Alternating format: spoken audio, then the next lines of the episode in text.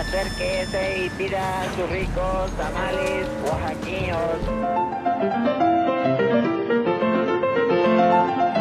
¿Quién dijo que la historia de México no podía contarse de forma entretenida? 365 días para conocer la historia de México.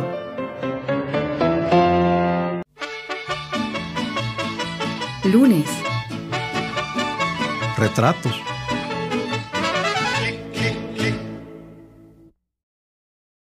Felipe Ángeles. Vengo en una misión de amor y de paz comentó el general Felipe Ángeles a principios de 1919. Vengo a buscar la manera de que cese esta lucha salvaje que consume al pueblo mexicano, unificando en un solo grupo a todos los bandos políticos que existen en la actualidad en el suelo de la República, sin distinción de credos con la genial caballerosidad y atención que le caracterizaba. El general Ángeles intentó persuadir a Villa de formar una alianza con viejos revolucionarios que, se encontraban en el extranjero perseguidos por Carranza e incluso con el mismísimo primer jefe. El objetivo común debía ser la paz de la República y la instauración de un régimen democrático respetuoso de las garantías individuales. Los años en el exilio, 1915 a 1919, no habían minado la personalidad del general de 50 años para ese entonces. Seguía mostrando su porte distinguido, alto, delgado, sereno, de finas maneras y reservado en sus comentarios. Sin embargo, se veía cansado, casi abatido. Lo deprimía la situación de la República y el observar cómo la idea democrática de Madero, tras casi 10 años de lucha, había sido desterrada del país.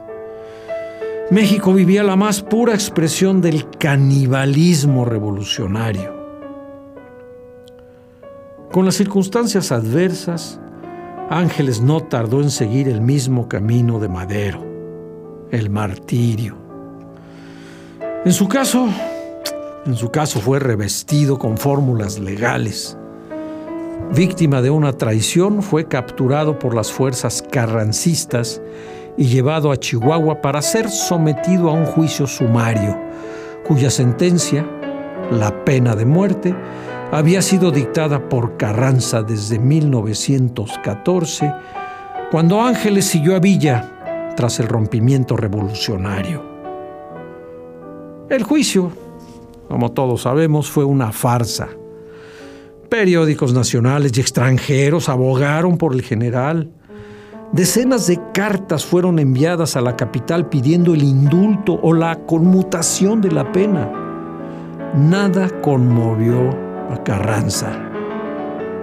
Ángeles debía morir el 26 de noviembre de 1919. Enterado de la sentencia, el general dedicó las últimas horas de vida a su pasión por la lectura. Releyó algunos pasajes de la vida de Jesús de Renán. Escribió una breve carta a su adorada Clarita, confiando en que sus hijos, en un futuro no muy lejano, amarían a su patria. Se confesó y con su espíritu en sí mismo caminó al patíbulo. En ese lugar, en medio del silencio sepulcral, recibió a la muerte mi general Felipe Ángeles en retratos.